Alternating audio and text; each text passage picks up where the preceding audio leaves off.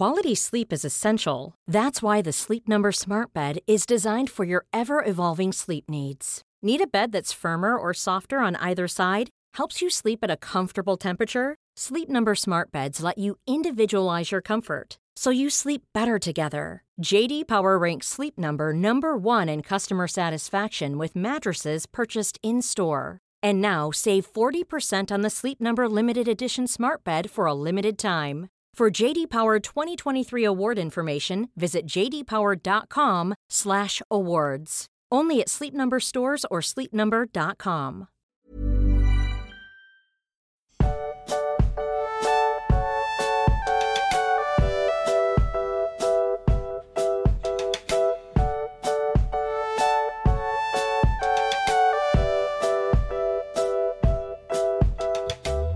Du magst, in dieser Folge geht es um einen Helden, um einen missverstandenen Helden, um einen Helden, der trotz aller Widrigkeiten seiner Bestimmung nachkommt. Um dich. Das hast du richtig erraten, denn ich bin erkältet, Max. Ich bin erkältet und nehme trotzdem Podcast auf. Ich bin beeindruckt von diesem Opfer, das du bringst. Man hört es dir aber nicht sehr an. Also, du reißt dich gut zusammen. Ja, es ist, ähm, ich will jetzt nicht sagen, dass es langsam besser wird, weil ich leide immer noch. Ähm, aber ja, es wird langsam besser. ja, ich fühle mit dir. Schwerer Fall von Männergrippe, ja. Habe ich dir schon mal erzählt, wie sehr ich es hasse, wenn man meine schwere Erkrankung immer als Männergrippe bezeichnet und das so abfällig tut, ja? Also. Das war überhaupt nicht abfällig. Ich hätte abfällig sein sollen, hätte ich gesagt, ja, ja, schwerer Fall von Männergrippe. Ja, aber der Begriff Männergrippe allein, also ich glaube, da spreche ich für jeden Mann, der diesen Podcast hört und jemals irgendwie mit, mit dieser Abfälligkeit konfrontiert wurde. Ich finde das nicht. Ich finde, der Begriff ist total passend. Männer stellen sich echt mega oft bei Erkältungen total an. So. Und das sage ich jetzt nicht nur, um hier diese Reibung zu erzeugen, die so ein Podcast braucht. das ist meine, meine aufrichtige Meinung dazu. Ja, okay. Da kommen wir jetzt auf keinen grünen Ast, habe ich nee, das Gefühl. Das ist, nee, ja. der Ast bricht vorher. Aber ich danke dir trotzdem, dass du heute hier bist. Ja, das, ja. Das durchziehst. Ja, ja. Trotz deines Leidens. Also alle, alles für den Podcast, ne? Also alles für unsere HörerInnen. Also ich gebe alles. Ich gebe mir Mühe. Bin beeindruckt. Hast du von deiner Seite, ach, nee, ich, da fällt mir ein, ich habe von meiner Seite direkt nochmal eine Ankündigung zu machen, eine News zu verkündigen. Bist du bereit? Ja. Denn auf unserem wunderbaren Discord-Server, der sich immer weiter füllt und wo immer mehr Hobbits dazukommen, wurde gerade beschlossen oder ist in der Entstehungsphase, dass gemeinsam der Herr der Ringe-Film geguckt wird. Ja, ich habe das nur so am Rande mitbekommen. Ähm, das ist aber auch, die Idee kam ja irgendwie erst gestern auf oder so. Ich, äh, Finde ich aber total spannend. Genau, also aktuell sieht es so aus, als ob am 15.10. der Film gemeinsam geguckt wird. Also Details, es ist alles noch in der Entstehung. Ihr könnt euch da bestimmt noch total gern einklinken und seid da willkommen. Ähm, aber wie es aussieht, bisher ist der 15.10. der äh, Filmgucktag. Ja, da müssten wir es ja eigentlich so legen, dass unsere Film-Special-Folge danach kommt. Also an dem Sonntag darauf. Dann ist das noch sehr frisch in Erinnerung, alles bei den Leuten, die den deswegen gesehen haben. Ja, aber du weißt, wie gut wir sind, wenn wir uns irgendwelche Termine für Sonderfolgen vornehmen. Ja, da sind wir ganz hervorragend drin. Ne, also, ich möchte nur an den guten Tom Bombadil erinnern. Ich glaube, wir haben in der ersten Folge des Podcasts irgendwie Tom Bombadil angekündigt und du weißt, wann das rausgekommen ist. Möglich. Möglich. Aber darum geht's ja nicht. Nein, hier geht's heute um andere Dinge, lieber Max. Um was geht's dann? Es geht heute um das erste Kapitel vom dritten Buch. Endlich. Und ich muss direkt vorweg schicken, ne, direkt der erste Dämpfer, weil du hast ja die Stimmung hier schon direkt angeheizt, so zwei Frontenkrieg und sowas zwischen uns. Ich muss sagen, lieber Herr Tolkien, warum haben Sie das nicht noch mit rangehängt an das letzte Buch?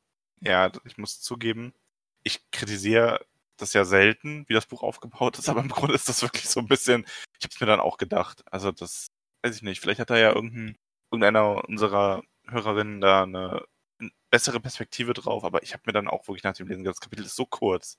Das hätte man fast schon einfach in das andere mit reinnehmen können. Dann hätte man das Buch auf einem Punkt geendet, wo du sagst, gut, wir wissen jetzt, wir wissen, was mit Boromir ist, wir wissen, was mit Frodo und Sam ist, wir wissen, was mit Aragorn, den Hobbits, Legolas und Gimli ist. Wir wissen eigentlich alle, jeder hat so sein Ziel vor Augen, jeder weiß, was, was los ist und dann nächstes Buch.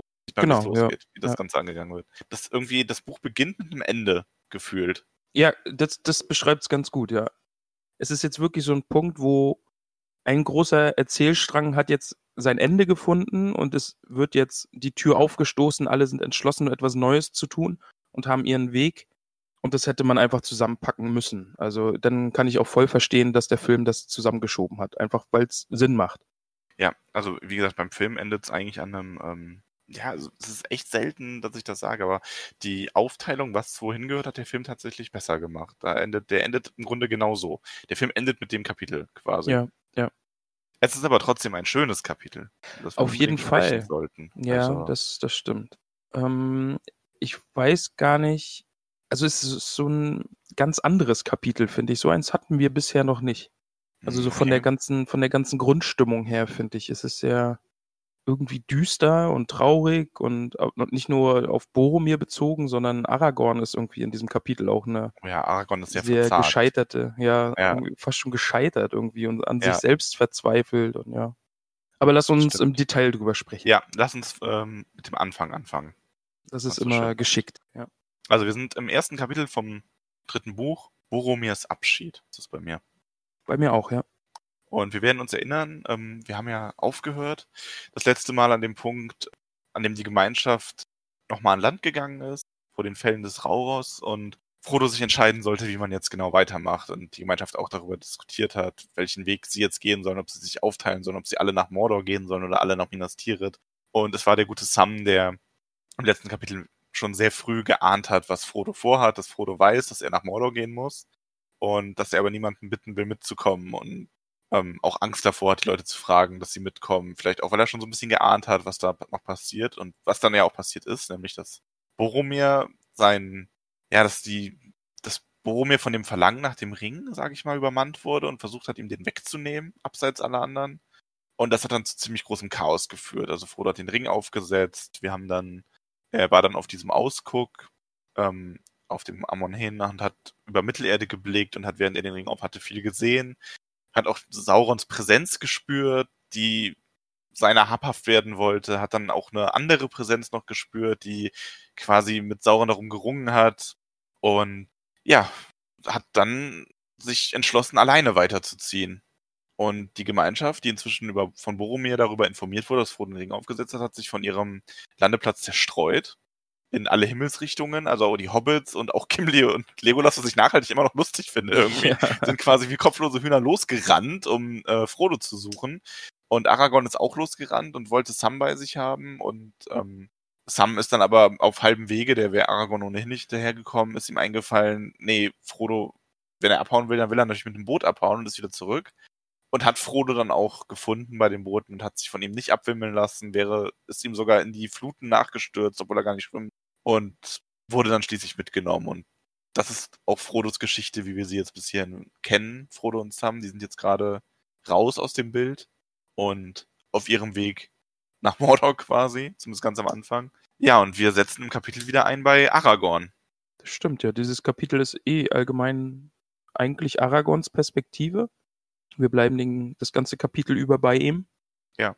Ja, und das ist dann wieder diese, diese Zeitlinien, die sich da so ein bisschen verflechten, was da gerade passiert, glaube ich, ne? Also Aragorn ist ja jetzt auf dem, auf dem Berg, wo er Frodo immer noch sucht und ähm, geht bis hoch an den Gipfel, Ja. weil er ja eben auch die Spuren Frodos gefunden hat, da im, im nassen Boden. Und währenddessen passieren ja all diese anderen Dinge auch gerade. Also Sam und Frodo setzen aufs andere Ufer über und die Hobbits und Legolas und Gimli suchen Frodo und Ja. ja. alles sehr, sehr verworren und chaotisch gerade. Ja, und Aragorn, der überlegt sogar kurz, ob er selber auf den Sitz steigt und macht das dann auch schließlich, kurz entschlossen. Und er sieht aber nicht viel. Also er sieht nur ferne Berge, die Welt, die Sonne scheint verdunkelt, die Welt verschwommen.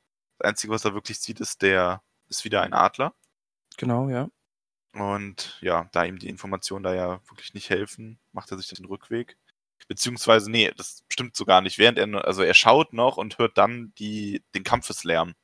Aber da oben ist jetzt der Blick von Aragorn nochmal ein schöner Vergleich zu dem, was Frodo eigentlich alles sehen konnte und wie anders seine, sein, sein Blickwinkel auf Mittelerde ist. Ne? Das stimmt, da habe ich gerade gar nicht drüber nachgedacht. Aber ja, du hast völlig recht. Du siehst hier, Aragorn erkennt eigentlich nichts. und Frodo, der den Ring aufhat, hat von diesem hohen Punkt aus ganz Mittelerde fühlt betrachten können in gewisser ja. Hinsicht. Stimmt, das ist ganz, ganz schön gemacht, eigentlich ein schöner Vergleich. Hatte ich gar nicht so auf dem Schirm. Ich bin auch sowas gut, Max. Ich kann ja, deinen Blick nochmal Unglaublich. ja, und manchmal bist du nicht nur Frodo, manchmal sind wir beide Gandalf. Den Vergleich fand ich übrigens sehr schön. Ja, ne? das war süß. Also, obwohl ich mich natürlich niemals mit Gandalf vergleichen würde und ähm, du ja doch auch in gewisser Hinsicht mehr Ahnung hast, auch von dem Fachbereich an sich jetzt als ein kleines Hobbitkind, aber so ein bisschen süß fand ich den Vergleich schon. So ein, das war schon irgendwie schön. Sehr gut gefallen. Also, wenn ihr nicht wisst, wovon wir reden, wir haben eine ganz, ganz, ganz, ganz liebe, lange, tolle Bewertung auf ähm, iTunes, also Apple Podcast bekommen. Genau, ja. Ähm, in der uns jemand so ein bisschen mit Gandalf und Frodo, also dem jungen Frodo, verglichen hat, der quasi da sitzt und die Geschichte von Gandalf anhört und Gandalf, der ihm so alles über die Welt erzählen kann und Frodo, der einfach nur ganz neugierig auf diese Welt ist und ganz vieles auf eine naive Art erst erfährt. Ja, fand ich sehr, sehr schön.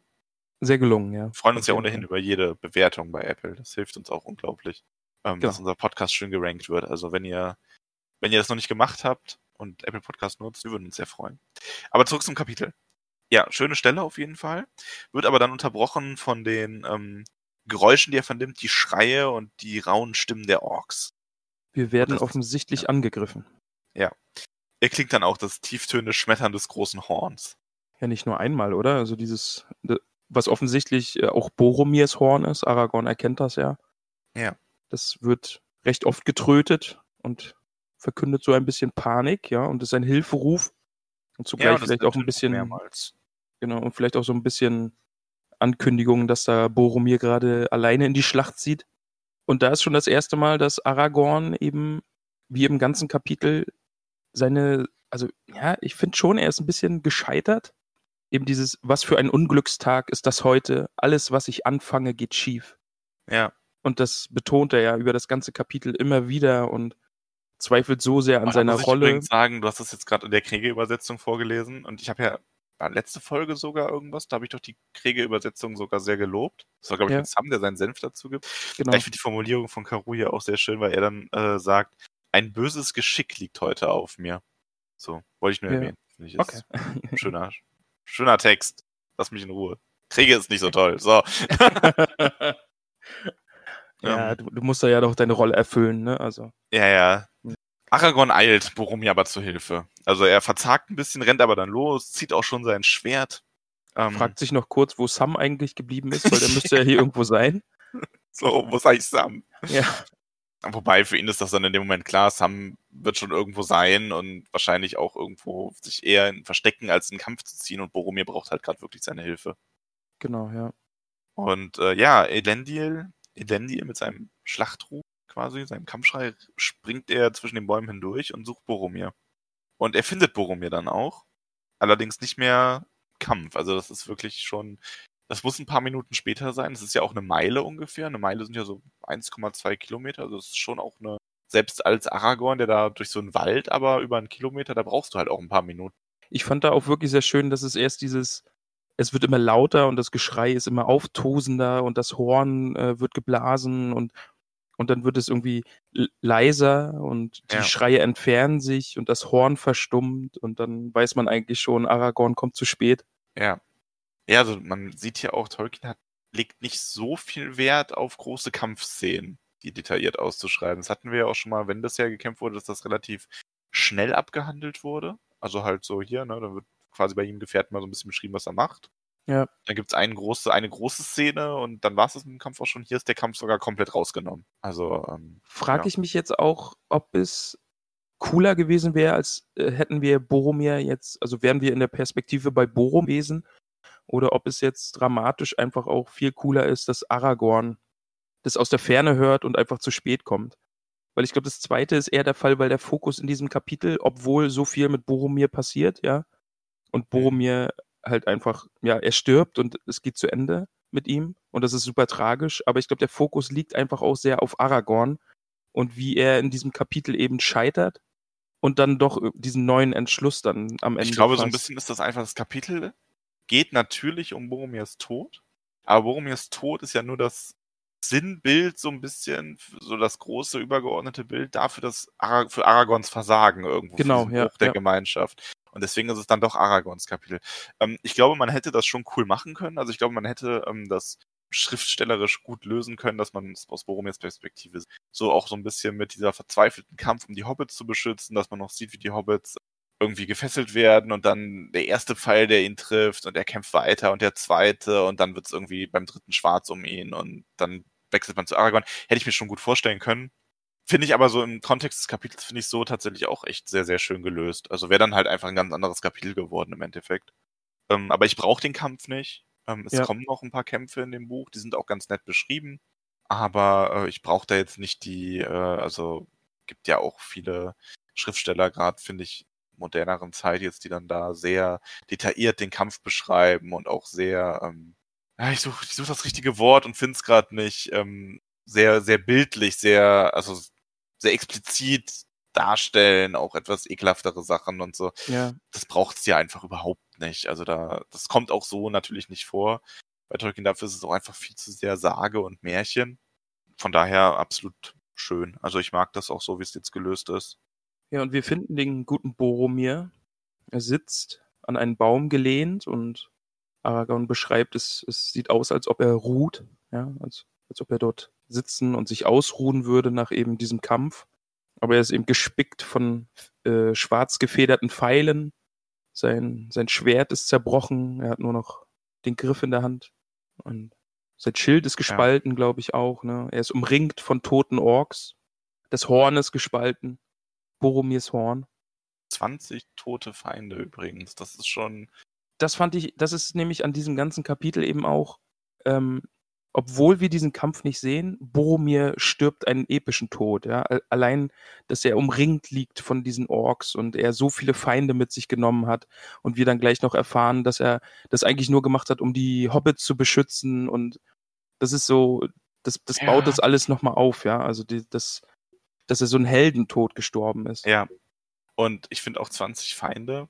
Das ist so in der modernen Computerspiel und ähm, Game of Thrones Serien fünften Welt wirkt das gar nicht so viel, aber das ist schon echt viel. Also das ist so, ähm, muss ich das mir wirklich mal vorstellen, dass du in Unterzahl, wenn du alleine schon gegen drei, vier Gegner kämpfst, auch in so einer Fantasy-Welt, sag ich Ja. mal, das ist schon äh, eine ganz schöne Herausforderung. Und da dann so standhaft zu sein, 20 Orks niederzuschlagen, Während du die ganze Zeit in dein Horn trötest, ne? Also.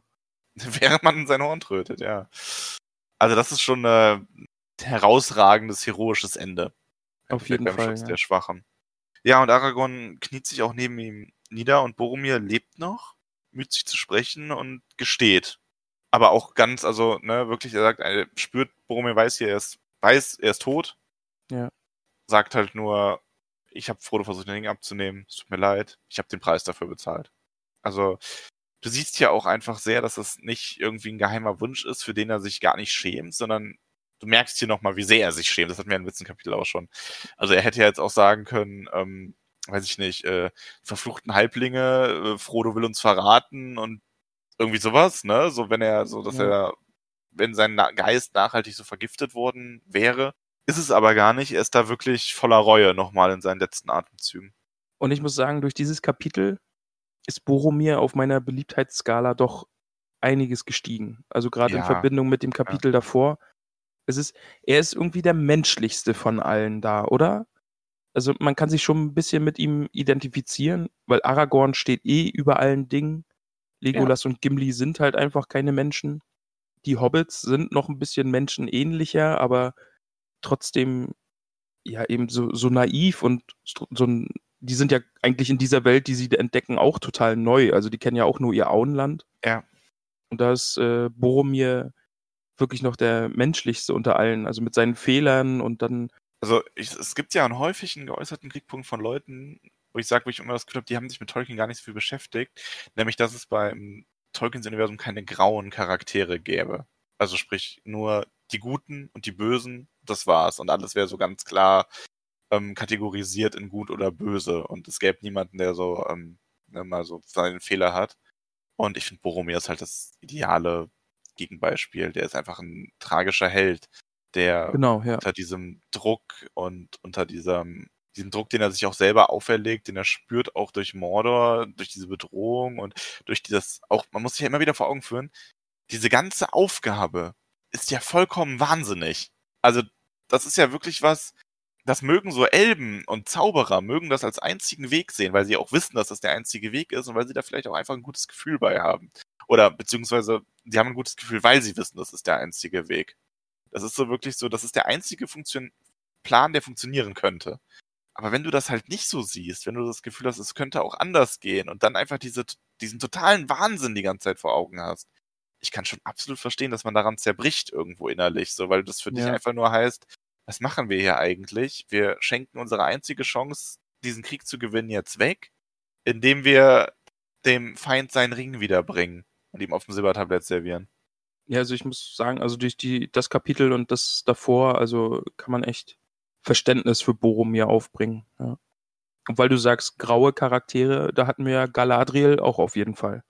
Also da habe ich ja auf jeden Fall auch eine. Ja, wobei man sagen muss, ich finde, im Herrn der Ringe selber ist Galadriel kein grauer Charakter. Aber für mich hat sie eindeutig diese Vibes gehabt. Also Ja, sie ist halt sehr mächtig und sehr bestimmt und auch ein bisschen ähm, nicht unbedingt fordernd, aber ja, sehr bestimmend, finde ich äh, eben. Wobei Galadriel sehr viel von dem Grauen reinkommt, ist halt ihre Vorgeschichte. Ich sag mal, ähm, ja, ich mein, man darf halt auch nicht vergessen, die Gute ist fast 10.000 Jahre alt. Also hat man einiges durch. die ist schon mehrere tausend Jahre alt. Und was da am Anfang passiert ist, noch im ersten Zeitalter oder im zweiten, das kann man ja auch noch so ein bisschen als Teenie-Phase abtun, sag ich mal.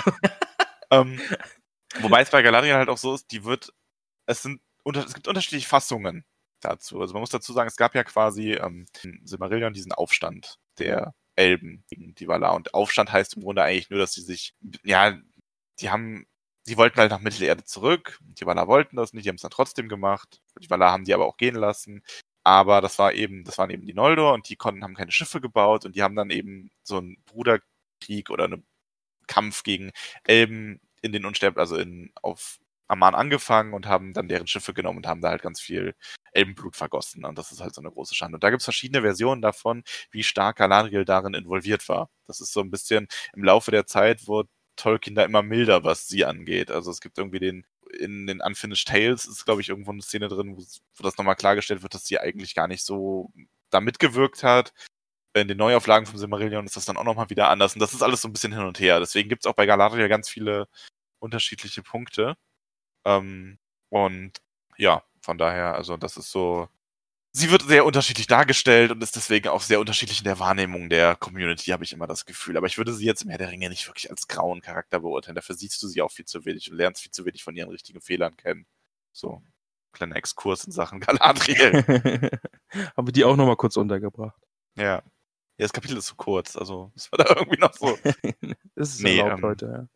Kommen wir zurück zu Boromir. Ich finde halt, Boromir ist ein fantastischer, tragischer Held und ich mag den Charakter total gerne. ja, auf jeden Fall, ja. Ähm, ich habe jetzt auch in der, beim erneuten intensiven Lesen, ich, habe ja schon mal gesagt, ich, ich glaube, es ist lange her, dass ich das Buch so gelesen habe wie gerade. Ich lese es sonst immer nur so, ich lese halt mal da ein Kapitel, wo ich gerade dann, ne, das ist so dieses, ich meine, du kennst das doch, man sitzt dann irgendwo und denkt sich so, ah, das Kapitel, wo die Gemeinschaft zerbricht, das war so schön. Ich glaube, ich lese jetzt einfach nur noch mal dieses Kapitel und freue mich daran. Du freust dich daran, dass die Gemeinschaft zerbricht. Nein, also ja, ich freue mich nicht daran, dass die Gemeinschaft zerbricht. Ich freue mich dann an dem Kapitel. Das war jetzt auch nur ein Beispiel. Das gehört eigentlich gar nicht zu den Kapiteln, die da, die ich so lese. Ich habe nur ähm, kein Kapitel nehmen wollen, die jetzt noch kommen, weil das hätte dich ja dann so ein bisschen gespoilert. Sagen wir anderes Beispiel, das erste Treffen von Streicher auf die Hobbits in Bre. Das ist auch so eins dieser Kapitel. Öfter gelesen habe als manche andere, weil ich das einfach mal für sich alleine lese. Darüber freue, wie schön das ist. Ja, das ist verständlich. Das ist ein schönes Kapitel. Und deswegen, also es ist jetzt wirklich, ähm, worauf ich eigentlich hinaus wollte, ist lange her, dass ich das Buch so, wie wir es jetzt lesen, gelesen habe und mir da so viel Gedanken zu mache beim Lesen. Und ich finde Boromir ganz toll, auch hinsichtlich der vorherigen Kapitel, die Interaktion, die er hat. Man sieht ganz oft, dass er die Hobbits beschützt, dass er sich sehr um sie kümmert, dass das wirklich ein ganz, zwar sehr stolzer, aber ganz, ähm, ja, freundlicher Mann einfach auch ist. Ein ganz Ja. äh, mutiger, tapferer Kerl, also wirklich ganz, ganz toll. Sind wir ein bisschen ins Quatschen gekommen. Wo sind wir denn jetzt eigentlich? Ja, wir sind gerade eigentlich dabei, dass Boromir gesagt hat, er ist, es war, dass er hat sein Fehlverhalten Aragorn gestanden, mehr oder weniger. Ah ja.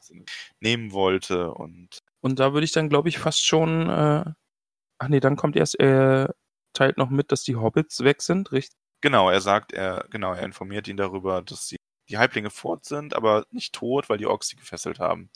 Ja, und dann würde ich, glaube ich, schon sagen, dass das meine Lieblingsstelle ist. Ähm, genau, er sagt ihnen, die Orks haben sie gefesselt und er geht davon aus, dass sie nicht tot sind, dass sie einfach erstmal mitgenommen werden. Und dann würde ich einfach als Lieblingsstelle diesen Abschied der beiden nehmen. Das, Ja, Boromir eben sagt, äh, lebe wohl, Aragorn, geh nach Minas Tirith und rette mein Volk, ich habe versagt. Und Aragorn sagt darauf, nein. Er nahm seine Hand und küsste ihn auf die Stirn. Gesiegt hast du, einen solchen Sieg haben wenige je errungen. Sei unbesorgt, Minas Tirith soll nicht fallen. Und dann lächelt Boromir. Das ist dann so dieses, dieses Versprechen, das Aragorn ihm dann macht und ja, das ist Vielleicht- sehr schön. vielleicht dem guten Aragorn auch noch mal ein bisschen Motivation wiedergibt und ihn, ihm zeigt, nein, es ist jetzt noch nicht vorbei, Ja. obwohl er eben gerade so scheitert und ja. Wobei er Also dann dieser- in dem ersten Moment ja schon sagt, ne, also hier so stirbt, so stirbt der Erbe Denethors, der Herr des Turms der Wache. Das ist ein bitteres Ende. Jetzt ist die Gemeinschaft ganz zerstört. Ich bin es, der versagt hat. Umsonst war Gandalfs Vertrauen zu mir.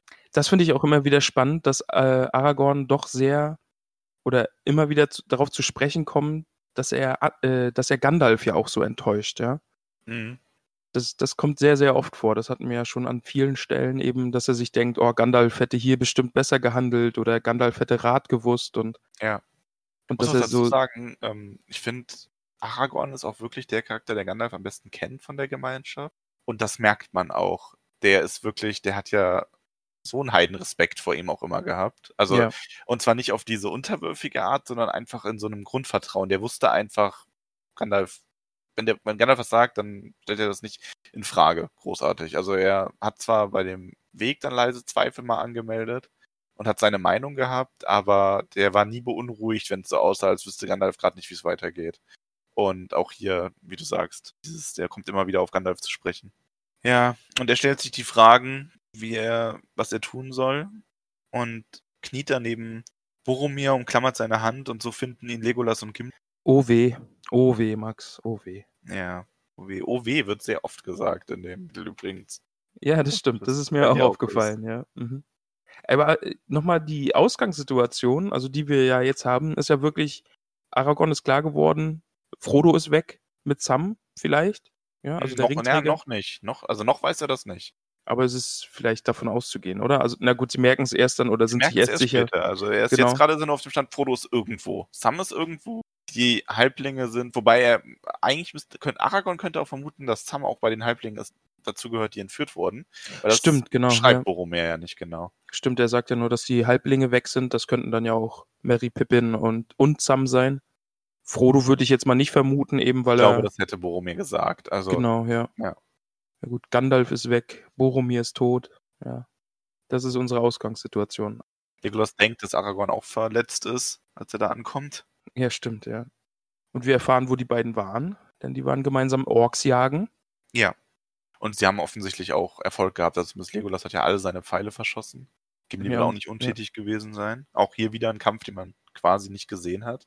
Stimmt, ja. Wieder nicht gezeigt, ja, aber Wobei der wäre auch unnötig gewesen. Also das, da hättest du schon einen Autor haben müssen, der sehr gerne Kämpfe beschreibt, glaube ich. Wenn du das dann zusätzlich noch äh, jetzt beschreiben wollen. Ja, und Legolas grämt sich erst, weil er denkt, Aragorn wäre ebenfalls tödlich verletzt, aber Aragorn ist ja unverletzt. Aragorn hat ja überhaupt nicht gekämpft hier in dem Kapitel quasi. Und ähm, der klärt auf, ähm, was Boromir ihm gesagt hat, zumindest zum Teil, dass, mit dem, dass er Frodo angegriffen hat oder ihm versucht hat, den Ring abzunehmen, ähm, lässt er ja, also das verschweigt er ja zunächst. mhm. Beziehungsweise, ich glaube, es steht so irgendwie, dass er die letzten Worte lange für sich behalten wird. Und genau, er thematisiert es ja auch mal, denn er sagt, dass, äh, dass er, also Aragorn stellt klar, er hat ihn ausgeschickt, damit er Merry und Pippin folgt. Das stimmt, das hat er ja im letzten Kapitel. Und aber auch, dass, Fro äh, dass Boromir nicht gesagt hat, wen die Orks gefesselt hätten. Mhm. Und man nicht sagen kann, ob Frodo und Sam bei ihm waren. Ja, und es ist wieder auch so ein bisschen typisch Mittelerde finden. Für die Gefährten hier ist klar, egal was wir jetzt erstmal tun, wir müssen erstmal den Gefallenen bestatten. Also da gibt's kein, ja, wir können nichts für Zeit drängt, wir können nichts tun, hier liegen lassen. Die Zeit, den anständig zu bestatten, muss man sich nehmen, auch wenn Gimli zur Eile drängt und die sich erstmal unsicher sind, wie sollen wir ihn überhaupt bestatten. kein Werkzeug, um ein Grab auszuheben, keine Steine, also die Steine zu weit ähm, zu tragen vom Ufer her. Und dann beschließt Aragorn, dass man ihn mit den Waffen und seinen Waffen und den Waffen seiner Feinde in ein Boot legt und den Rauros hinabschickt. Das fand ich auch ein schönes Detail, dass eben die Waffen seiner Feinde, die er ja, ja da wirklich zuhauf erschlagen hat, dass ja. die da noch mit auf das Boot kommen und eben zeigen, was für ein großer Krieger der gute Boromir war. Ja, und als sie die Waffen aufschichten, findet Aragorn die ähm, Dolche von Merry und Pippin. Genau, denn die Orks haben die Waffen nicht mitgenommen, denn die tragen Runen oder Zeichen von Westernis und sowas nimmt man nicht mit nach Mordor. Ja, das ist hier auch wieder. Willst du es fragen? Ich weiß nicht, also, was du meinst, Max. Mhm. Was, was soll ich jetzt fragen? Nee, komm. Also die, ähm, die Waffen sind mit Zauberkräften ausgestattet. Ach, ist das Magie? Ja, ja quasi. und die Orks haben die, und das ist halt so mächtig, die Orks haben die auch gar nicht mitnehmen wollen. Also jetzt nicht mal irgendwie, dass man sagt, könnte man sich ja auch vorstellen, hier, das sind Waffen, die sind mächtig, die haben unsere Feinde geschmiedet, die nehmen wir mit, sondern die haben so eine Abscheu gegenüber diesen Waffen, dass sie die auch einfach wegwerfen dann an Ort und Stelle. Ja, und die, äh, also die, die drei untersuchen die Orks auch ein bisschen und stellen dabei was Merkwürdiges fest. Es sind andere Orks, beziehungsweise sind die merkwürdig ausgerüstet, oder? Also Legolas sammelt ja Pfeile ein, die ungewöhnlich lang für Ork-Pfeile sind. Ja. Und äh, Aragorn denkt, es könnten einige Orks sein, die aus den Nebelgebirgen sind, aber anderen, andere müsste er dann doch einen anderen Orkstamm, den er nicht kennt, zuordnen. Ja, auch so diese größeren Bilbeskrieger, die haben dann auch Schwerter und Sä äh, und äh, nicht Säbel, Schwerter anstelle von Säbeln, wie es bei den Orks üblich ist, und ähm, richtig, richtige Langbogen oder so Eibenholzbogen, die eher so Menschenbogen sind. Also, das ist hier ganz mysteriös. Und die haben auch ein merkwürdiges Wappen, nämlich diese kleine weiße Hand und auf der Stirnseite der Helme ein weißes S. Ja, also das S, das steht auch eindeutig für Sauron, oder? Ja, das ist leicht zu lesen, denkt man. Aber, also Gimli vermutet das, aber ähm, Legolas und Aragorn stellen klar, Sauron gebraucht zum einen keine Elbenruhe und zum anderen erlaubt er nicht, dass sein Name ausgesprochen wird. Und die Orks im Dienste von Barad-dûr tragen das Zeichen des roten Auges. Stimmt. Also kommt steht das erst wohl für Saruman. Für den guten Saruman. Ja. Also wir haben ja durch Gandalf schon erfahren, Saruman der ähm, Saruman der Weiße, der Oberste des Ordens des Weißen Rats ist und Oberste des Istari-Ordens ist ein Verräter und hat schon seine eigenen Armeen aufgestellt und droht Rohan mit Krieg zu überziehen. Das heißt auch, dass Saruman von den Gefährten weiß, von ihrer Aufgabe weiß, weiß, wo sie sich rumtreiben. Also der ist da ganz schön im Bilde, würde ich mal sagen. Also zumindest ähm, ist es bei Saruman halt so, Saruman sieht und weiß natürlich auch sehr viel und der hat auch seine Speer. Also es ist durchaus möglich, dass er, oder er weiß es vielleicht von Sauron direkt, kann man ja auch sagen. Okay, ja. Aber auf jeden Fall weiß er, dass was hier los ist und die Orks hier scheinen sich aber auch mit den Mordor-Orks zusammengetan zu haben. Ach, und es werden da auch nochmal die äh, Vögel, die Vogelschwärme ja. angesprochen, die vielleicht auch in Saurons, äh, Sa Sarumans Dienst stehen. Ja? Ja, es sind ja nicht nur Vogelschwärme, wir haben ja auch immer wieder große Vögel jetzt, seitdem wir ähm, Lorien verlassen haben, gesehen. Stimmt, ja, ja, ja. Also Saruman tritt hier das erste Mal so ein bisschen, also wenn auch nicht persönlich, aber das erste Mal wieder richtig in Erscheinung als Bedrohung. Was natürlich ganz interessant ist, weil Isengard, ich weiß nicht, hast du, dir, hast du eigentlich inzwischen mal eine Karte von Mittelerde? Ich habe mir schon mal eine Karte angeschaut, ja. Also wenn du dir eine Karte von Mittelerde anschaust, dann siehst du ja, dass Isengard auch wirklich viel zentraler liegt nochmal als Mordor was ja so als so Gefahrenherd dann auf einmal wieder viel realer nochmal wird, weil Mordor ist so dieses, ja, da will Frodo hin, aber hier gibt's ja auch wirklich im Herzen ähm, von Mittelerde, im Herzen der Gebiete, die sie gerade sind, gibt's ja nochmal diese Bedrohung durch Isengard. Isengard liegt jetzt westlich von hier, oder? Weil da ist ja auch Rohan. Ähm, Isengard. Guck doch mal auf deinen Arm. Ja, ich habe, das war übrigens auch ein sehr, sehr schöner Kommentar. Ich habe mein neues Tattoo, also ich habe wieder, ich habe ja ein Herr der Ringe Tattoo-Arm quasi und habe da auch die Karte auf dem Unterarm gehabt, vom Auenland bis nach ähm, dem Nebelgebirge. Ich habe jetzt halt den oberen Teil auf dem Oberarm und habe auch irgendeinen Kommentar in, äh, auf Instagram, als ich es gepostet habe, von wegen, ja, voll gut, wenn Max sich mal in Mittelerde verläuft, dann hat, muss er nur auf seinen Arm schauen. Ja, genau. Das machen wir jetzt immer. Wenn wir nicht weiter wissen, gucken wir einfach auf deinen Arm. Ja, genau. Aber wir sollten ja eigentlich nicht drüber reden, damit wir nicht unsere junge, äh, jungen oder jüngeren Ja, Zuhörer. Stimmt. Oh Mist. Also ich bereue das auch jetzt schon mit den Tattoos. Ja. Tattoos sind total böse. Mhm, ja, also würde ich auch nicht machen, bevor ich ich. spüre auch, also 18 ich habe auch mit jedem Nadelstich gespürt, wie ich immer mehr daran gegangen bin, dass ich gedacht habe, ich möchte irgendwelche Straftaten begehen. Ich hätte Also am Ende Kinder. fast nicht bezahlt, wäre einfach davon gelaufen. Oh Gott. ah, Ja, ja, ich glaube, wir haben da jetzt eine Mutter sehr glücklich gemacht, dass ihre ja beiden Söhne, die uns hören, die werden sich niemals tätowieren lassen. ja, Gut gemacht, Max. good, good. Bildungsauftrag erfüllt. Also Isengard ist tatsächlich, äh, ja genau, Isengard ist westlich von hier. Also wir sind, ähm, wenn du dir die, du hast wahrscheinlich gerade eine Karte offen. Ja. Du siehst die äh, Raurus-Fälle und Ja. wenn du dann ziemlich weit nach Westen gehst, ist es nochmal ein Stück nach nördlich. Also ganz beim Fangornwald siehst du auch Isengard im Gebirge quasi am Gebirge. Weil das ist ja auch der Weg, ähm, du siehst ja darunter die Pforte von Rohan, also hier die, dieser Weg, die, den Nord-Süd-Straße, Mhm. und da wollte die Gemeinschaft ja dann auch nicht lang gehen, weil sie eben Stimmt, ja, ähm, genau. Angst vor Isengard hatten, dass der Ja. Weg deswegen versperrt ist. Also du siehst, man ist jetzt quasi an einem Punkt, wo man westlich und östlich Feinde hat. Und das macht einem das Kapitel auch nochmal ganz deutlich bewusst. Stimmt, ja. und Das, das trifft dann hier gerade auch ein bisschen aufeinander, oder? Ein In bisschen, diese- ja. Weil der Fluss ist ja die Grenze zwischen Gondor und Mordor. Ja, Ja, an der Stelle, wo man jetzt ist, eher zwischen, äh, ja, also schon so äh, zwischen Rohan und dem Osten. Rohan. Ah an ja, der okay. Stelle, ja. Mhm, ja. Also hier man ist jetzt quasi wirklich so an dieser, an dieser, an dieser Kreuzung, wo es dann nach Süden weiter nach Gondor geht, Osten nach Mordor, Westen nach Rohan. Und gut, im Norden ist auch noch streng genommen Rohan.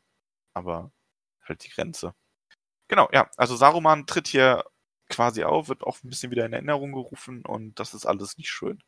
Ja, auf den werden wir hoffentlich auch früher oder später nochmal treffen. Von dem würde ich schon auch gern wissen, was der jetzt so Ja, du im, wirst- im Schilde führt. Ja, du wirst auf jeden Fall mehr von Saruman dem Weißen, beziehungsweise Saruman den Vielfarbigen, wie wir uns erinnern, wie er sich ja Gandalf gegenüber genannt hat. Aber wir nennen ihn jetzt nur noch Saruman den Verräter, oder? Saruman den Verräter, ja, das ist er tatsächlich. Ja, siehst du. Also, schlagen uns nicht auf auch- seine Seite. ist übrigens auch eine graue Figur im Endeffekt. Also, der ist so ein bisschen das Gegenteil von Galadriel. äh, Wobei, ich, also, äh, ich sag's mal so, der, das meine ich jetzt damit, dass der war ja wirklich mal gut. Also, der war ja Mhm. nicht, der ist nicht böse nach Mittelerde gekommen. Ja. Und ähm, das reicht für mich schon, um den auch als graue Figur zu bestimmen. Der ist zwar jetzt gerade natürlich dann nicht mehr grau hier, wie er im Buch dargestellt wird, aber seine gesamte Geschichte als Charakter ist äh, durchaus ein Wandel ein bisschen wie bei Galadriel, nur Galadriel war natürlich niemals ansatzweise so böse wie er jetzt. Das ist dann schon nochmal eine andere Hausnummer. Äh, Gandalf ist auch eine ziemlich graue Figur. Ah, Entschuldigung. warum? Lass uns zurück zum Vor allem, ich habe halt echt eine Sekunde gebraucht, in der ich so überlegt habe, so. Also, ähm, Das war's wert. ja, ähm, die Gemeinschaft baut eine, baut, macht so ein Gestell aus Äxten, äh, aus, aus Ästen Jetzt habe ich dich ganz durcheinander gebracht. und tragen Boromir auf dieser provisoren Bahre halt zum Fluss. Und ja, mach du weiter, ich brauche eine Sekunde, um mich zu recovern davon. Ah, Genau. Denn sie schaffen ihn ans Ufer vom Fluss, des Flusses. Entschuldigung. Mhm. Und äh, Legolas und Gimli brechen dann eben auf, um die Boote zu holen. Kommen dann mit zwei Booten, kommen sie dann den Fluss wieder hinaufgepaddelt und sagen Aragorn dann eben auch, ein Boot fehlt. Wir wissen ja, wo das äh, dritte Boot hin verschwunden ist. Ja. Die Gemeinschaft weiß das noch nicht. Sie vermuten aber, dass, es, dass Orks nicht dort waren, denn die hätten das alles zerstört und das Gepäck mitgenommen und ähnliches. Und Ara Aragorn beschließt dann eben später nach Spuren zu suchen, die es da ja hoffentlich geben wird. Aber jetzt Ja. kümmern sie sich erstmal um Boromir und seine, seine ja, Seebestattung, Flussbestattung. Ja, sie legen ihn in das Boot. Ich finde das auch sehr schön beschrieben dann. Also Ja, sie kämmen auf jeden noch. Fall. Ähm, der Elbenmantel wird, dient als äh, Kopfkissen quasi, das es so aufrecht liegt. Ähm, ordnen das Haar ordentlich an. Der goldene Gürtel von Lorien funkelt. Sein, äh, den Helm legen sie neben ihn. Das Horn auf den Schoß. Wie Das auch sein Schwert. Schwert. ja. Ja. Und schicken ihn so auf seine Reise den Rauros hinab. Auch spannend, dass es jetzt für ihn irgendwie mit einem zerbrochenen Schwert endet. Wo es Obwohl, mit Aragorn als Königs mit einem gebrochenen Schwert anfängt. ja, oh, ob das Absicht war? Ach, ich glaube, bei Tolkien ist alles Absicht, oder? Der hat sich bestimmt alles bei allem was gedacht. Äh, Bei jedem Satz 20 Mal durchgedacht, ja. Ja.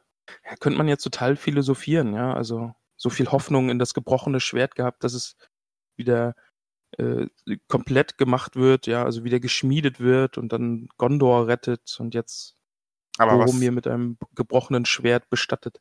ich finde aber auch die Beschreibung dann ähm, sehr schön, dass dieses Boot vom Fluss genommen wird und er nie wieder in Minas Tirith gesehen wurde. Aber ähm, dass es später in Gondor hieß, dass das Elbenboot den Wasserfall hinunter gefahren sei, also nicht zerschellt irgendwie unten Mhm. und schließlich nach Osgiliath gelangt sei. Aber an der Stelle muss ich direkt sagen, ist das ein Spoiler? Also ist das unachtsam geschrieben für jemanden, der sich denkt, oh, wird am Ende alles gut oder wird alles schlecht? Weil wenn ich schreibe, dass in späteren Zeiten wird darüber gesprochen, dann ist Tolkien ja schon sehr in, in dieser Chronistenrolle, die er ja eigentlich ist. Ja, Und es würde ja schon bedeuten, dass Minas Tirith nicht gefallen ist, weil da gab es ja dann irgendwann noch Menschen, die sich erzählen, dass äh, ja Boromir... Moment, Gondor ist ja nicht Minas Tirith. Er erzählt ja nur, dass es in Gondor sich noch weiter erzählt wird. Also ich meine, es könnte ja auch sein, dass Sauron gewinnt, alle Menschen versklavt und die dann in ihren Sklavenhäusern noch die Geschichte erzählen, oh, früher, als wir noch nicht versklavt waren und Hunger leiden mussten, ist damals Boromir am Anduin gefallen und wurde dann von dem Schiff über den Rauros ins Meer getragen. Ja, Ja, das ist ein bisschen konstruiert. ein bisschen. Aber- ja. Ich habe aber auch Buch nie als solches wahrgenommen, was wirklich die Spannung aufbaut, ob das jetzt klappt. Also, weiß ich nicht. Das ist so ein bisschen, ähm, man, ich habe immer schon bei dem, aber ist auch für mich schwer zu sagen, weil ich habe mich jetzt nicht mit 30 das hingesetzt, das Buch das erste Mal gelesen. Und ich meine, du hast ja auch das Filmvorwissen und alles. Es ist, naja, es ist schon ein bisschen so, wie du sagst. Aber ich fand halt in dem Buch war es nie, dass die Spannung so aufgebaut wurde nach dem Motto, ähm, wird das überhaupt irgendwie gelingen? Ich habe da immer schon an ein festes Happy End geglaubt irgendwo. Oder ein ja, Happy End mit Abstrichen. Also ja. wird ja kein reines Happy End geben. Wäre ja zu schön. ja, aber da bin ich ein bisschen drüber gestolpert. Also da ist er ein Mhm. bisschen aus der Perspektive eben rausgerutscht, aus Aragons Perspektive und war dann doch eben dieser Chronist, der da auch einfügt, ähm, ja, in vielen Jahren wird man sich erzählen. Aber da bin ich nur Ja. drüber gestolpert. Soll Ja. jetzt nichts von dem Moment irgendwie zerstören. Stimmt, stimmt aber schon, was du sagst. Also ich lasse das mal so stehen, aber ich finde das halt dann auch schön beschrieben, wie Aragons Worte auch sich bewahrheiten, dass die, äh, dass er nicht verletzt werden soll von irgendwelchen bösen Tier hier an Land, sondern dass der Fluss ihn sicher weitertragen wird. Genau, ja. Und dann kommt meine Lieblingsstelle. Habe ich nur nicht genommen, weil ich wusste, dass das deine Lieblingsstelle ist. Ähm, ja, tatsächlich der, ähm, das Lied, das Aragorn und Legolas zusammen singen. Und das ist auch unter anderem deswegen meine Lieblingsstelle, weil das ähm, gecovert wurde oder interpretiert wurde von, ich weiß den Bandnamen gerade nicht mehr, du hast es heute noch Clamavi de Profundis. Die haben auch schon hier Durins Lied Genau, die auch Durins Lied gesungen haben und auch, also ich habe dann nämlich, ich war ganz begeistert davon. Ich habe das nämlich tatsächlich, das ist so eine, ich bin ja nicht so der Riesenlieder-Fan. Ich finde die schön, aber die Lieder sind sowas, was ich gerade beim mehrfachen Lesen dann irgendwann anfange zu überspringen. Ja. Und das ist halt auch so eins von denen. Und ich habe dann aber jetzt, weil ich dieses Kapitel nochmal gelesen habe, ich das gelesen habe, gedacht, das ist eigentlich auch recht schön. Warum macht da eigentlich niemand ein Lied draus? Und ja, ha, natürlich haben sie es doch gemacht. Und das ist richtig gut. Also ich finde das Das echt ist sehr, sehr wirklich- schön Ja, wirklich, wirklich schön.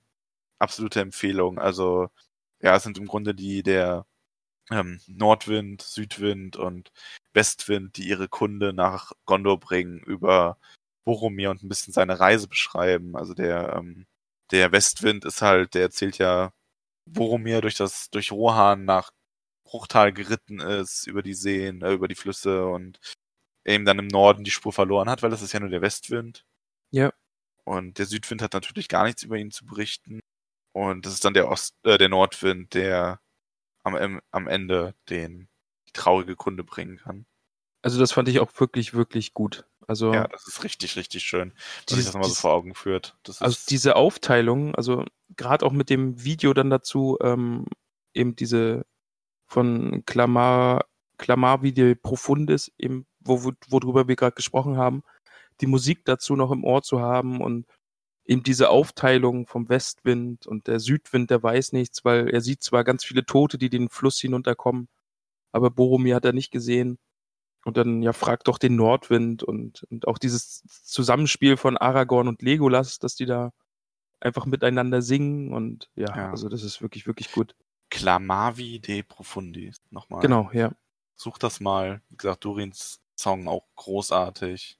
Der ist, der ist wirklich richtig, richtig gut. Also alles, was die zu Ringe machen, hat mir bisher sehr gut gefallen. Ja, wirklich sehr, sehr Ja, schön. Ja. und Gimli will nichts über den Ostwind sagen, weil Minas, und Aragorn sagt das auch gut so. Warum will Gimli nichts über den Ostwind sagen? Denn da liegt Mordor. Und Aragorn sagt aber auch, sie fragen den Ostwind auch nicht nach Botschaften. Genau, also das fand ich ein bisschen lustig. Also ich kann mir Gimli auch so vorstellen, wie er sich denkt, oh, jetzt habt ihr mir hier den Ostwind überlassen, ja, soll ich über den singen? Aber nein, natürlich nicht, denn Nee, über den Ostwind. gar nicht singen. Ja. Wobei es ähm, im Film wäre das, also ich meine, das ist ja eine Stelle, die so im Film nicht vorkommt übrigens. Ähm, also dieser Gesang, das kommt ja eh relativ wenig Lieder im Film vor. Was auch, glaube ich, okay ist, weil das so ein bisschen, das wäre nur was für die Fans gewesen, also für die richtigen Hardcore-Fans.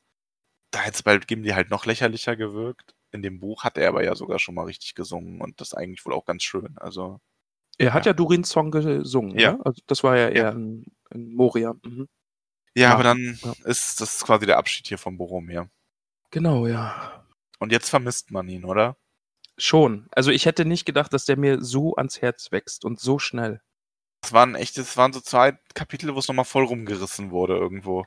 Er war zwischenzeitlich wirklich schon ein fieser Wicht und ich wusste ja, worauf es hinausläuft, eben auf diesen Konflikt mit Frodo. Dass die sich da so in die Haare kriegen und er versucht, ihm den Ring abzunehmen und einfach auch böse wird. Und ja, also jetzt fehlt er. Aber ich Ja. finde, es ist ein würdiges Ende, dieses Kapitel. Ja, auf jeden Fall. Also es ist ein unglaublich schönes Ende. Man nimmt, Tolkien nimmt sich da auch Zeit für.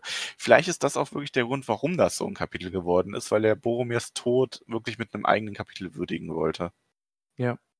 Ja, das, ja, doch, doch, so kann man es dann auch wieder sehen. Also, aber ich hätte mir dann trotzdem gewünscht, dass es in dem Buch davor noch dran gewesen wäre, gern auch als einzige, äh, einzelnes Kapitel mit diesen zehn Seiten, die es sind, und das neue Buch dann quasi mit dem neuen Start beginnen. Eben Ja. mit dem Entschluss, wohin es jetzt geht und ja. Ja, aber wenn man das als letztes Kapitel genommen hätte, dann hätte man, ich glaube, er wollte dann aber auch mit dieser Trennung des Ringträgers enden.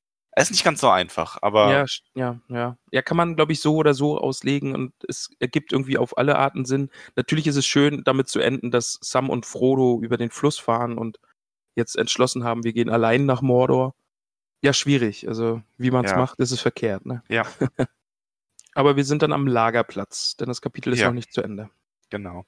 Und im Grunde erklärt Aragorn, also Aragorn löst das Rätsel anhand der Spuren, die dort sind. Er sieht halt Hobbit-Fußabdrücke, die zum Wasser gehen. Er merkt, dass Sams und Frodos Bündel fehlen. Und er schließt daraus, dass Frodo mit dem Boot fortgefahren ist. Und also Aragorn rekonstruiert das eigentlich genauso, wie es war. Er merkt, Frodo ist zurückgekommen, während wir alle weg waren. Sam ist nicht mit mir mitgekommen. Der hat den Gedanken seines Herrn erraten, ist zurückgegangen. Und äh, dann sind sie zusammen los, weil Frodo konnte Sam nicht zurücklassen. Genau, ja. So ein bisschen sein Sherlock-Moment, ne? Rekonstruiert er Ja. wirklich alles Schritt für Ja, und Schritt. auch die, auch die Motive, also dass er sagt, ähm, Frodo wollte nicht, dass ihn seine Freunde auf der Todesfahrt begleiten, aber er wusste, dass er selbst gehen musste. Also genauso wie es eigentlich ist. Aragorn kann sich, da ist er dann schon, der kommt da ganz gut hinter. Und Legolas mutmaßt noch, dass vielleicht die Orks ihn gefunden haben und er floh. Und Aragorn sagt dann, er floh gewiss, aber nicht vor Orks, glaube ich. Und ja, da ist dann halt auch, das, dass er Boromirs Worte lange geheim halten wird. Ja, Ja.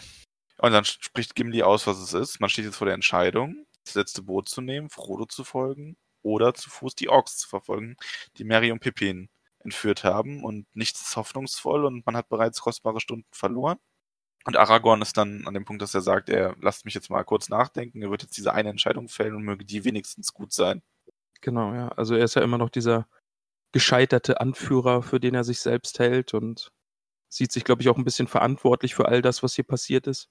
Ja, und er beschließt dann, ja, dass er den Orks folgen wird. Er Genau. respektiert er irgendwie auch die, die Rolle, also Frodos Wunsch, dass er sagt, er zwar er wäre mit Frodo gegangen bis ins Ende, aber ähm, wenn er ihn jetzt in der Wildnis suchen müsste, dann würde er halt Merry und Pippin der Folter und dem Tod ausliefern und das kann er nicht mit sich vereinbaren auch irgendwie. Hat das, er hat auch das Gefühl, die Gemeinschaft hat ihre Rolle gespielt, das Schicksal des Ringträgers ist jetzt nicht mehr seins. Und jetzt müssen sie ihre Gefährten retten, die noch übrig sind. Und lassen jetzt alles zurück, was sie nicht unbedingt benötigen und reisen sofort weiter. Und da ist er, glaube ich, auch äh, ziemlich überzeugt von seiner Entscheidung auch. Ja, ne? er hat dann, also er sagt ja auch, mein Herz spricht endlich deutlich. Also das Ja. scheint ihm dann, er scheint da drüber nachzudenken und merkt dann, nein, Frodo ist jetzt wirklich, das, es war seine Entscheidung, ich respektiere das, ist nicht mehr in meiner Hand und ich kann Mary und Pippin da nicht zurücklassen oder Folter und Tod überlassen. Ja, und die drei Jäger nennen sie sich, denn sie gehen jetzt Orks, ja. Ja, sie gehen jetzt, sie machen sich auf den Weg. Also, sie, ich finde das sehr schön, wie Legolas sagt, kein anderes Volk trampelt derartig herum.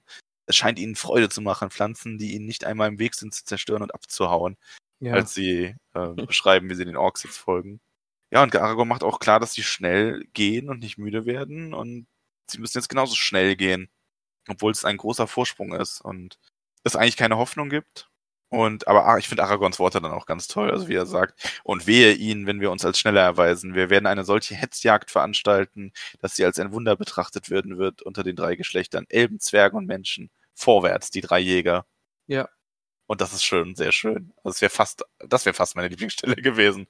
Weil das so in dieser ganzen Hoffnungslosigkeit Aragorn sich nicht hängen lässt und sagt, gut, wir, nein, wir preschen jetzt vor. Und er springt dann auch voraus, wie ein Hirsch, eilt er durch die Bäume. Ja, und die machen sich die drei Jäger auf dem Weg in das graue, steinige Land. Und damit endet das Kapitel. Es ist jetzt wirklich das so, es war jetzt wirklich ein Tiefpunkt, also ein absoluter Tiefpunkt, ja. Und dann ist jetzt so, jetzt, jetzt setzt die epische Musik ein und jetzt haben wir unsere drei Jäger, die jetzt lospreschen, um, um die Hobbits zu befreien. Und ja. Macht auf jeden Fall Lust auf das nächste Kapitel. Also ich habe sehr, sehr große Fall, ja. Lust, weiterzulesen. Ja, insgesamt, wie hat dir das Kapitel gefallen? Möchte unsere haarigen Hobbitfüße eintragen. Ja, ich tue mich sehr, sehr schwer, heute dem Kapitel eine Wertung zu geben. Auf der einen Seite war es mir absolut zu kurz. Es äh, hat, hat mein Bedürfnis nach Herr der Ringe diese Woche nicht befriedigt. Einfach zehn Seiten sind, also anfangs habe ich mir immer gedacht, oh, da sind 20 Seiten, 30 Seiten Kapitel, die einfach mega lang sind und mächtig sind. Und dann merke ich jetzt, zehn Kapitel reichen mir einfach nicht mehr. Der Abschied von Boromir war Herzschmerz pur, aber auf der anderen Seite auch wirklich schön, eben weil es so episch war und Ja. So eben diesem, diesem Krieger, der er war, so würdig, dass ihm die Waffen mit dazu liegen und dass, dass er auf diesem Boot dann den, den Fluss hinabfährt und ah, ich tue mich wirklich schwer. Ich schwanke zwischen sieben und acht. Kann ich mich jetzt gerade nicht so festlegen, aber ich Also ich kann sagen, ich gebe dem Kapitel eine 7, wie auch dem vorherigen, weil ich die beide einfach gut fand. Also ja, auch aus ähnlich, also mir geht's ähnlich wie dir. Du hast das für mich auch perfekt zusammengefasst eigentlich. ja, ich würde dann, ja doch, ich gebe auch eine sieben. Also es soll jetzt nicht heißen, dass das Kapitel irgendwie schlecht ist, aber Nee, also man muss dazu sagen, schlecht 7 ist. ist ja auch wirklich relativ gut. Also ja gut, stimmt, ja, stimmt. wir sind da ja auch kritisch. ja. Ne? Wir wollen ja auch, Ja. also es soll ja zum einen innerhalb des Buches bewertet werden. Eigentlich müsste man wahrscheinlich danach nochmal hergehen und das nochmal bewerten, so Ja, ein bisschen. ja. Aber ich glaube, das Schlechteste, was wir bisher vergeben haben, oh, ich habe irgendwann mal eine 4 vergeben. Okay. Das war bestimmt am Anfang irgendwo. Das war wir relativ so das sechste Kapitel oder so. Ich glaube, das war irgendwas im alten Wald oder so, das erste. Ich weiß es nicht genau. Ja. Auf jeden Fall fand ich irgendwas fand ich mal ein bisschen äh, langweilig beim zehnten Mal lesen. ja, aber gut, War- stimmt. Also sieben, sieben von zehn ist ja jetzt auch nicht schlecht, aber. Genau, wir waren jetzt ein bisschen verwöhnt. Ich meine, ich weiß noch, du hast in den Lorien-Kapiteln, allen drei Lorien-Kapiteln neun Punkte gegeben. Äh, neunhaarige Hobbitfüße. Ähm, Ja. Von daher. Ah, Lorien war schon auch wirklich schön. Lorien hat dir sehr gut gefallen, oder? Ja. ist- Hätte ich auch nie gedacht, dass das wirklich ein Bereich ist, der mir so gut gefällt. ja. Es kommt halt sehr viel, finde ich, in den Büchern dadurch, dass man so intensiv drüber unterhält und nachdenkt. Ja, Dann ja, ja. holt man so viel aus den Kapiteln raus. Ich meine, ich erinnere mich auch noch an das Kapitel, ähm, wo sie durch Eregion sind. Also vor dem Kampf mit den Barks oder danach, ich weiß es gerade gar nicht mehr genau, wo wir beide am Ende gesagt haben, wir müssen ihm jetzt einen Punkt mehr geben, weil wir so viel über das Kapitel reden konnten. Stimmt, ja, stimmt, ja. Ja, das ist dann wirklich sehr eh nochmal total, total anders, wenn man da so drüber redet und, und sich Gedanken macht und Ja. ja. Ja, und wenn du dann halt auch gerade noch ein Buch hast, wo du, wo es das hergibt, ne, ich meine, ähm, ja, ist schon sehr schön. Also siebenhaarige Hobbitfüße von jedem. Genau, ja. Also wir haben jetzt eh auch über so ein kurzes Kapitel auch wieder so viel sprechen können. Also dass es wirklich so viel hergibt, das ist Ja, wir haben auch ein bisschen über Galadriel gesprochen dazu. ja, über graue Charaktere. Ja. Sag es nicht. Ähm, ja, nächste Woche geht's auf jeden Fall weiter mit dem zweiten Kapitelbuch, Die Reiter von Rohan. Oh, es geht nach Rohan. Da bin Und ich sehr das gespannt. Ist, das ist doch ein Titel, der dich aufhorchen lässt, Oh, oder? da So bin ich die, sehr, sehr Die Reiter gespannt. von Rohan, das, Mhm. Freue ich mich sehr drauf. ja, ich freue mich auch sehr, sehr, sehr, sehr, sehr, sehr darauf. Ich habe so im Hinterkopf Schatten, schemenhaft etwas, was in Rohan, glaube ich, passiert, dass wir da auf eine Figur treffen, die noch sehr wichtig wird oder eine große Rolle spielt oder ja, schauen wir einfach mal. Ja, ich bin sehr gespannt, was da so passieren wird. Kommen wir nächste Woche zu. Das war erstmal heute Boromirs Abschied. Das stimmt. Max, wir dürfen den Film gucken. Das werden wir auch. Und, Das, ja, äh, das werde ich die. Wir haben die Frage mal gestellt bekommen und ich bin stark dafür, dass wir die Extended Edition schauen. Also die, nicht die Kinofassung, sondern die längere, die dann auf DVD und Blu-ray released wurde. Genau, das hatte ich auch vor, ja. Ähm, weil da ist schon viel drin. Also die machen den erst richtig komplett. Ich bin wirklich sehr gespannt, jetzt zu den Sachen, die ich im Kopf habe, durch die Geschichte da jetzt Bilder zuzusehen. Also da bin ich ganz aufgeregt. Da freue ich mich richtig drauf. Ja, ich, ich habe vor allem, ich habe ein paar Gedanken immer mal wieder gehabt. Ich meine, wir reden eh schon oft über den Filmvergleich. Tut mir auch leid für die Buchpuristen hier, aber so ein bisschen gehört das auch dazu. Da haben wir halt auch ganz oft die Meinung bekommen, ja, mach das ruhig weiter, weil man findet das schön. So. Deswegen, Ja. wir versuchen es halt ein bisschen in Maß zu halten, auch weil du den Film ja nicht gesehen hast. Aber auf diese Special-Folge, ich glaube, die wird auch richtig lang und richtig schön und ach, das wird toll. Freue ich mich drauf. Bin ich wirklich sehr, sehr gespannt drauf, ja. Besonders tollkühn. Ja, ähm, wir informieren euch. Es, wir sagen euch Bescheid, wenn es kommt. Wahrscheinlich irgendwann 2023 oder so. ja, kündigen wir es einfach für 2023 an und dann, Und dann ist die Überraschung größer. alle, genau. ja. Das ist eine gute Taktik. So machen wir das jetzt immer. Weil die Leute vergessen das dann, wenn es dann 2024 kommt, dann sind sie überrascht. ha, hm. Ja, sehr gute Taktik. Also da, dabei bleibt's, aber damit sind wir mit dem Kapitel zumindest fertig Das stimmt. für heute. Und du weißt, wo wir jetzt hingehen. Wir gehen wie immer in unsere kleine, süße Hobbithöhle, lieber Max. In, in das Kaminzimmerchen. Und dir ist bewusst, dass da einiges los ist, oder? Da ist es inzwischen ganz schön voll, ja. Ja. Und da sind wir auch sehr dankbar für. Wir haben, glaube ich, mit äh, dem namenlosen äh, Historiker darüber gesprochen, dass es ja am, am Ende unserer Folge immer recht lang ist, dass wir alle Namen vorlesen und so, aber da bestehe ich jetzt einfach auch drauf. Ja, also ich bin, ich habe ja damals tatsächlich schon äh, gesagt, als wir so die Patent so, willst du jetzt wirklich jede Folge, jeden Namen vorlesen ähm, als Dankeschön? Und du hast dann irgendwie gesagt, ja, die zwei Leute. Aber gut, du hast es jetzt, also das ist jetzt halt einfach, ähm, ja, ist jetzt halt einfach so. Wir bleiben da jetzt dabei und das wird jetzt weiter durchgezogen. Wir machen ja extra den Schritt in die Hobbithöhle immer so, dass Leute, die jetzt wirklich nur an dem inhaltlichen Teil des Podcasts interessiert sind und nicht so diesen Community-Flair haben wollen, das ist ja auch nicht schlimm. Die können jetzt ausschalten. Genau. oh, das war ein bisschen ganz, ganz das war jetzt schon ein bisschen eingeschnappt. ja, die können ja jetzt halt ausschalten. Geht halt. Ähm, Ja. ja, aber die verpassen ja hier eh auch, also am Ende des äh, unserer Aufnahme verpassen die ja eh die ganzen Knaller-Gags, ne? Also das ist ja hier Comedy Gold, was wir hier noch veranstalten. ja, allerdings. Oh Gott. Also ich merke, ne, also man darf ja nicht vergessen, ich bin angeschlagen, ja. Ich bin verletzter Krieger. Ich humpel hier durch diese Aufnahme, denn ich bin krank. Ich wollte es Ja, nur noch ja. mal angemerkt haben. Weil Schon man, recht. man wird es jetzt während der Aufnahme natürlich nicht gehört haben, einfach weil ich es durchgestanden habe wie, wie ein großer Boromir-Krieger. Ah, Ich weiß gar nicht, worauf ich da jetzt hinaus will. Ich wollte es einfach nur mal angemerkt haben. Ich wollte gerade sagen, dass ähm, ich mir, glaube ich, echt die ersten Aufnahmen nicht mehr aufnehmen. Ich glaube, ich glaub, wir waren viel steifer und förmlicher noch, oder? In den Oh. ersten Folgen. Ich kann mir die Ich ersten überlege, Sachen nicht wie- mehr anhören. Wie oft, wie oft wir inzwischen einfach nur noch so ein bisschen rumalbern und das ist schon, aber ja, Leute, also es ist immer positives Feedback dazu nur bekommen. Also von daher, Aber weißt du, was der Vorteil ist? Ich glaube, es ist ein bisschen so, wer es bis zu dieser Folge geschafft hat, der hält es jetzt einfach noch aus. Selbst wenn es richtig schrecklich ist, die nehmen das so hin, weil sie sich denken, oh, jetzt kann ich auch nicht mehr aufhören. Jetzt will ich wissen, wie es weitergeht.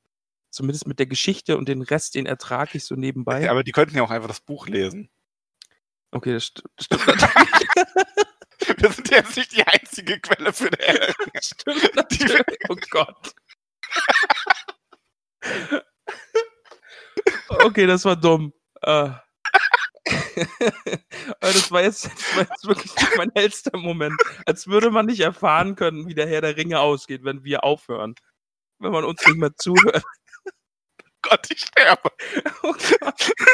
oh das war Ja, jetzt die wirklich. wollen wissen, wie die Geschichte aussieht. Das war jetzt wirklich nicht mein hellster Moment. Es tut Ja. mir leid. Ich Oh. bin mir sicher, wir haben viele Leute, die hören uns, die mögen uns überhaupt nicht, aber die wollen wissen, wie die Geschichte ausgeht, deswegen hören die uns zu. Oh Gott, oh Gott, oh Gott, oh Gott. Max, lass uns schnell Danke sagen, bitte. Ja, komm, ich, ich, ich muss mich jetzt muten und du sagst mal bitte Danke.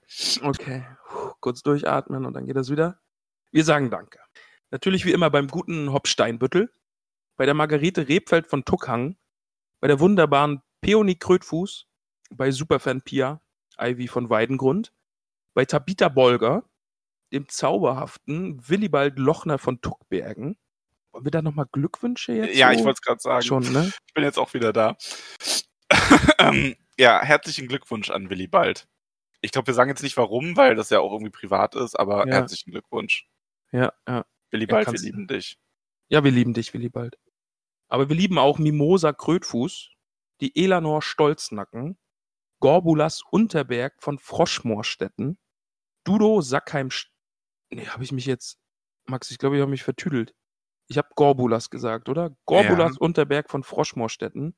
Denn danach kommt nämlich lustigerweise gleich Borgulas Pausbacken Beutlin. Dudo Sackheim Straffgürtel. Wir bedanken uns natürlich auch bei den Eheleuten Bungo und Polly Tuck von den Großmials, beim guten Tim, unserem Borgulas Brombeer von Weidengrund, der zauberhaften Flora Dachsbau, Ponto Bolger vom Waldende. Max, jetzt kommt der Name. Bingo Gruber. Bingo, Gruber. Bingo Gruber. Er kann es auch nicht lassen, ne? Der teilt immer wieder aus. Nee.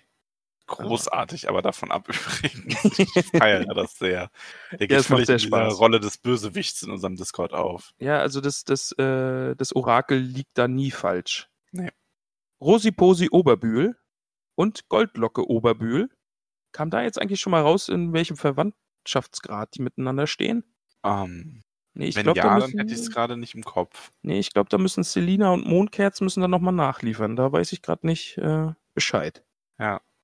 Aber wir danken natürlich auch dem Lotho Bolger, der Marigold Gutleib von den Dachsbauten, dem zauberhaften Milo Gamci, ein Gamci, ich bin weiterhin neidisch, ähm, dem und dem Nob von den Lehmhügeln. Max, aber wir, die Liste wird länger und um zwei Plätze hat es sich hier erweitert, denn zwei Hobbits sind dazugekommen. Oh. Mehr Hobbits ist immer gut. Und wir bedanken uns bei der Franka, die uns jetzt unterstützt. Und die gute Franka ist jetzt nicht mehr Franka, sondern Camelia Tuck. Wir haben einen närrischen Tuck unter uns, Max. Das finde ich wundervoll. Wir haben ja auch andere Tucks noch, oder? Das ist nicht der erste Tuck. Ah ja, stimmt, wir haben ja noch Polly die, und Bungo. genau, Oh, also da müsst ihr uns jetzt aber dann, also ähm, Polly, Bungo, ne? Also die sind ja von den Großmials, müssen wir jetzt Ja. rausfinden, Camelia steht jetzt nur Tuck, da wissen wir jetzt noch nicht, wo die her ist. Ja. Die kennen aber vielleicht auch ähm, Willibald und Margarite, weil die sind ja von Tuckbergen beziehungsweise Tuckhang. Also vielleicht. Ja. Irgendwie kennt man sich doch immer, oder? Also, Ja, gut, das stimmt. Also, aber es ist schon so ein bisschen, also ein bisschen Lokalpatriotismus gibt's auch im Auenland. Tucks sind dann schon was anderes als die Brandybox, aber man kennt sich natürlich trotzdem. Und in unserer Hobbit-Höhle kennt sich ohne. Ja, eh. Da alle Wege für, führen in die Hobbithöhle. Altes Sprichwort. Aber wir müssen uns noch bei der Theresa bedanken, denn die gute Theresa verfolgt uns schon eine ganze Weile und unterstützt uns jetzt auch und bekommt dafür natürlich auch ihren eigenen Hobbit-Namen. Welche Theresa ist das denn? Die seiltanzende Theresa. Die seiltanzende Theresa. Okay, Genau, wir haben ja, ja. wir haben zwei, wir haben nämlich zwei Theresas, Theresen. Theresen, ähm, die sich sogar auch kennen. Nee, beste Freundinnen sind, sagen wir das doch, wie es ist. okay, beste Freundinnen sind und auch in unserem Discord sind. Ich war am Anfang verwirrt und habe gesagt, wie soll ich mir das denn jetzt merken? Und sie haben mir dann gesagt, ja, du kannst, eigentlich sie nimmt man so und sie nimmt man so und ich habe das schon wieder vergessen. Aber das Ja, aber- Problem habe ich jetzt nicht mehr. Genau, Ma oh, Übergangsmax. Überleitungsmax. Übergangsmax werde ich bald ausgetauscht. Nee, es ist Herbst, du bist mein Übergangsmax. Du bist so eine Oh. Übergangsjacke. ja. Oh. Okay. Lass uns das jetzt noch bitte zu Ende bringen. ja. Es, es artet aus. Genau. die gute Theresa eben, die eine von den beiden Theresen. Und wir können sie jetzt nicht mehr verwechseln, weil die Theresa heißt jetzt nämlich Adamanta Tiefschürfer. Was ist das denn für ein großartiger Bergbauname? Schon, oder? Adamanta Tiefschürfer.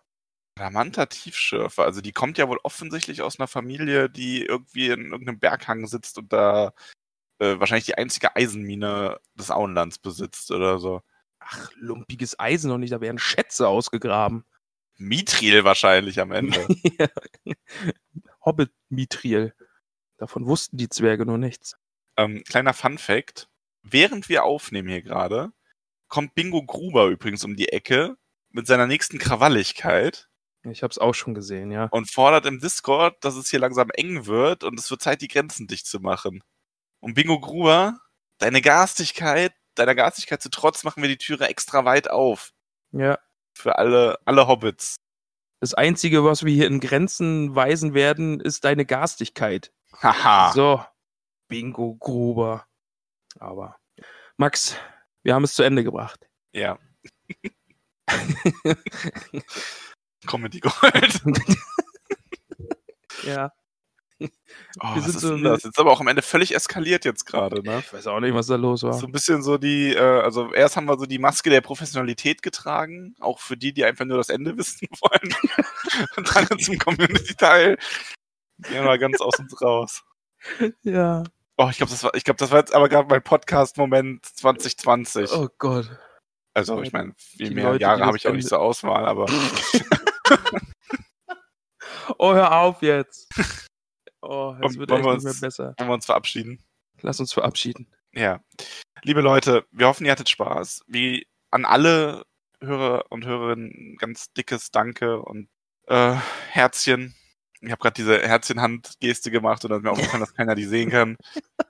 Ähm, Ja, das war vorhin auch mit der Karte. Als wir auf der Karte unterwegs waren, ist natürlich auch. ja, da gehe ich äh, davon aus, dass jeder seine persönliche Auenland-Mittelerde-Karte dann schnell rauszieht und sagt, na ja, Okay, stimmt. Na Ähm, gut, das stimmt wieder. Nein, wir hatten sehr viel Spaß. Wir hoffen, ihr auch. Und wir hören uns nächsten Donnerstag wieder, um die Reiter von Rohan kennenzulernen. Ich bin sehr, sehr gespannt drauf und ich freue mich drauf. Und danke, lieber Max, dass du mich begleitest. Ach, Ja, ich danke dir für deinen, für deinen, deinen Einsatz.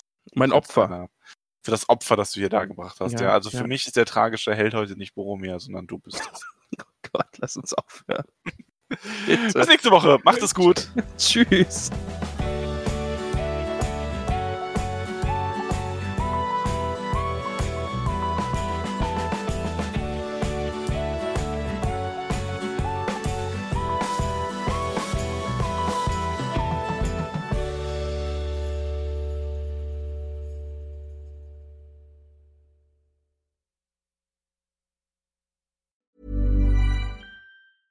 Mom deserves the best, and there's no better place to shop for Mother's Day than Whole Foods Market. They're your destination for unbeatable savings, from premium gifts to show-stopping flowers and irresistible desserts. Start by saving 33% with Prime on all body care and candles. Then get a 15-stem bunch of tulips for just $9.99 each with Prime. Round out Mom's menu with festive rosé, irresistible berry chantilly cake, and more special treats. Come celebrate Mother's Day at Whole Foods Market.